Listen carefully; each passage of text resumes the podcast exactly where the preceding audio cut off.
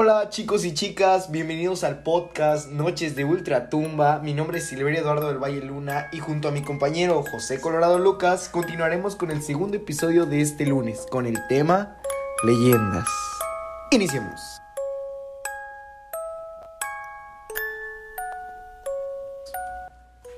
Hola, ¿qué tal a todos? Bueno, es importante conocer el concepto de leyenda, en la cual se trata de una narración sobre hechos sobrenaturales, naturales o una mezcla de ambos que se transmite de generación en generación, eh, que puede ser de forma oral o escrita. Además, son también relatos que pueden incluir elementos fantásticos o maravillosos, pero suelen tener cierta base histórica más o menos reconocible. Estas se caracterizan principalmente por ser un relato tradicional que ayuda a explicar lo que es difícil de comprender para un grupo social, teniendo un espacio y contexto reconocible para las personas. Estas también pueden estar compuestas de una serie de relatos que giran alrededor de un mismo personaje o evento, como es el caso de todas las historias sobre el Cid Campeador o mismo Robin Hood. Algo muy interesante acerca de las leyendas, José, es que se tipifican en siete tipos. Empezamos con las leyendas históricas. Estas explican hechos ocurridos durante conflictos bélicos, como son las guerras o procesos de conquista. Un ejemplo de esto es en España. Existe la leyenda de un hombre a que llamaban Guzmán el Bueno, quien dejó que los invasores marroquíes asesinaran a su hijo con tal de no entregar el castillo que le habían encomendado defender. Esto le hizo merecedor del señorío de Sanlúcar por parte del rey Sancho IV como muestra de lealtad. Continuamos con leyendas urbanas. Forman parte del folclore contemporáneo y generalmente se desarrollan en un contexto citadino. Las redes sociales han contribuido a alimentar o crear leyendas de este tipo, ya que son medios en los que la información se comparte muy rápidamente. Ejemplo de esto es que en Estados Unidos existe una leyenda urbana sobre un juego de arcade llamado Polybius, Supuestamente existió una década de los 80 y dejaba secuelas físicas en quienes lo jugaban. Con la masificación del Internet y de las culturas por los videojuegos, la leyenda volvió a tomar fuerza en los últimos años y se ha tomado intentos por recrear un juego similar. Continuamos con leyendas locales. Son las que tratan de explicar acontecimientos de un lugar muy específico, como el origen del nombre de una calle. Ejemplo, en Caracas, Venezuela, existe una esquina llamada El Muerto. Según la leyenda, debe su nombre a una curiosa anécdota. Durante la Guerra Federal de entre 1859 y 1863, los soldados malheridos y muertos en combate se amontonaban en las calles. Un día pasó una cuadrilla encargada de llevarse los cadáveres y uno de los soldados, a quienes se creía muerto, se, levantó gritando que estaba vivo. Esto hizo que la cuadrilla saliera corriendo horrorizada. Desde entonces la esquina pasó a llamarse El Muerto.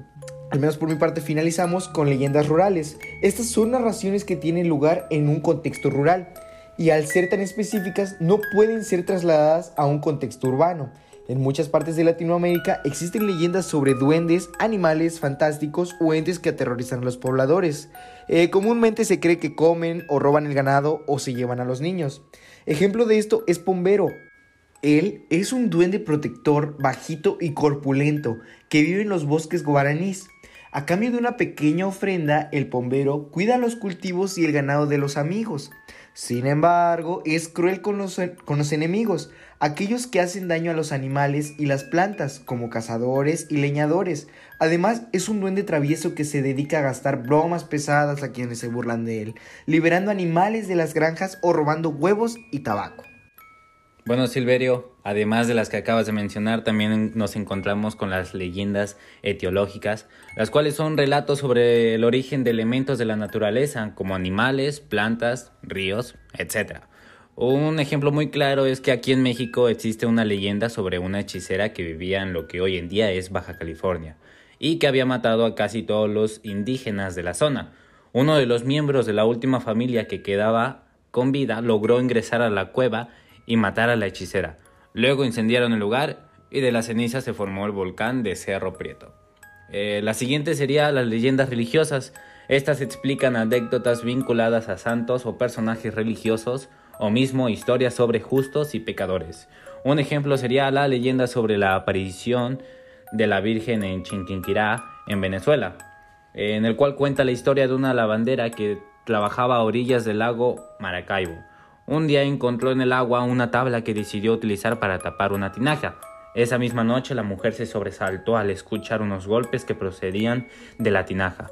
Cuando se acercó para comprobar lo que ocurría, vio que la tabla se desprendía una luz muy brillante emitida por la imagen de la Virgen de Chiquinquirá. Finalmente nos encontramos con la leyenda escatológicas, en las cuales pues estas son historias catastróficas sobre el fin del mundo o sobre eventos paranormales. En Latinoamérica hay muchos relatos sobre encuentros fortuitos con personajes que resultaron estar muertas. Eh, un ejemplo es aquí La Llorona. Es una leyenda mexicana que cuenta la historia de una mujer. Su alma vaga por las noches penando, mientras su llanto desgarrador estremece a todo aquel que lo escucha. El motivo de su pena es la muerte de sus hijos y cada noche deambula, enloquecida, buscando a sus pequeños. Bien, para finalizar, José, una leyenda, a diferencia de un cuento o un mito, está ligada siempre a un elemento preciso y se centra en la integración de este elemento en el mundo cotidiano o en la historia de la comunidad a la cual pertenece. Contrariamente al cuento, que se sitúa dentro de un tiempo, como ejemplo, érase una vez, y un lugar, otro ejemplo, el castillo de irás y no volverás. Convenidos e imaginarios. La leyenda se desarrolla habitualmente en un lugar y un tiempo preciso y real, aunque aparecen en ellas elementos ficticios, como por ejemplo criaturas fabulosas como las sirenas o dragones. Como el mito, la leyenda es etiológica, es decir, tiene una tarea esencial, dar fundamento y explicación a una determinada cultura. Su elemento central es un rasgo de la realidad, una costumbre o el nombre de un lugar, cuyo origen se pretende explicar o justificar. Bueno, Silverio, esto sería todo por el capítulo de hoy. Si les gustó, continúen con nosotros en el siguiente episodio y síganos. Al igual no se pierdan ninguno de nuestros capítulos. Adiós.